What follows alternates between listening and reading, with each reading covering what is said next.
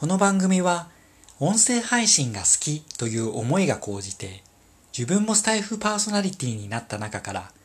音声配信について学んだことや音声メディアの情報を届ける番組です。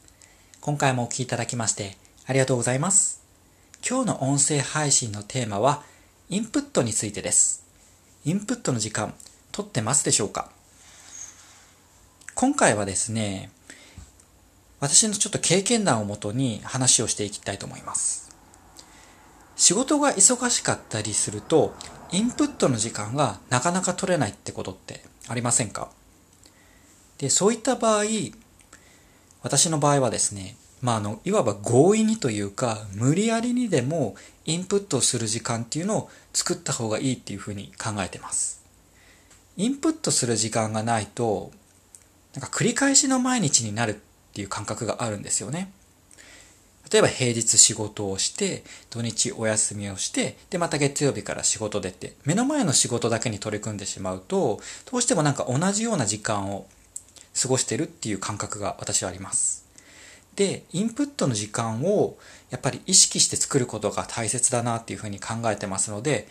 最近はですね、私、こういうことをしてます。インプットの時間を取るために意識して時間をとってですね、例えば新しい本を何冊か購入して読書に充てる時間っていうのを生活の中に入れてます。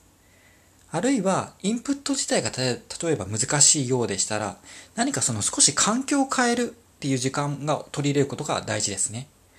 環境を変える時間を取り入れることでなんかちょっとした気づきっていうのも得られてそれがインプットっていうのにつながってきます。で、私は環境を変える時間として、最近あの取り入れてるのがですね、そのスポーツジムに行く日にちですね。前までは週1回だったんですけど、今その行く回数を増やして週2回行くように変えてます。で、これは、ま、筋トレをする時間だったり、体を動かす時間っていうのを増やしたいっていうのもあるんですけど、それよりも目的としては、スポーツジムっていう環境に行くことで、普段とは違う環境に自分の身を置くっていうのが大きいです。で、こういうふうに環境を変える時間だったり、インプットする時間っていうのを意識して、もう無理やりですね、取り入れることで起きた変化について最後にお話ししていきます。インプットする時間をですね、取ることで、あの、まず行動が変化しました。えっと、今回は2つ紹介します。1つ目がですね、新しいオンラインサロンに入ることになりました。インプットすることでですね、自分の興味のある分野っていうのがどんどん増えていって、自分が興味あることをですね、これは今までやったことのない分野なんですけど、ちょっと勉強したいなと思って、新しくオンラインサロンに入りました。そして二つ目ですね。二つ目は、今までやろうやろうと思ってたんですけど、ちょっと目の前の仕事が忙しくてできなかったことがあるんですね。でも、インプットする時間っていうのを無理やり作ったことで、その前やろうと思ってたことをまあ思い出し、で、ようやく手がつけられました。それはですね、具体的に何かというと、この個人スポンサー枠ですね、音声配信の個人スポンサー枠の応募画面っていうのを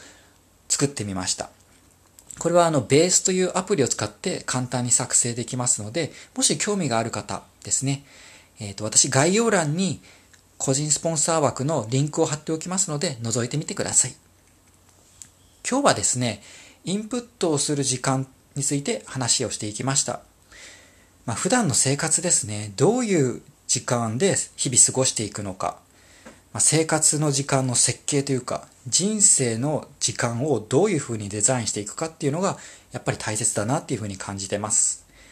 毎日同じことの繰り返しっていうふうに感じている方はですね、おすすめなのは、まずは、まあ、あの、強引にでも、インプットの時間っていうのを確保するっていうのが大切だと思います。あとは、自分の気分がなんか上がる場所に行く。ちょっと環境を変えてみるっていうことを取り入れてみるのはいかがでしょうか。はい、今日はですね、インプットの時間を取ってますか？ということについて話をしていきました。最後までお聴きいただきましてありがとうございます。それでは素敵な一日をお過ごしください。バイバイ。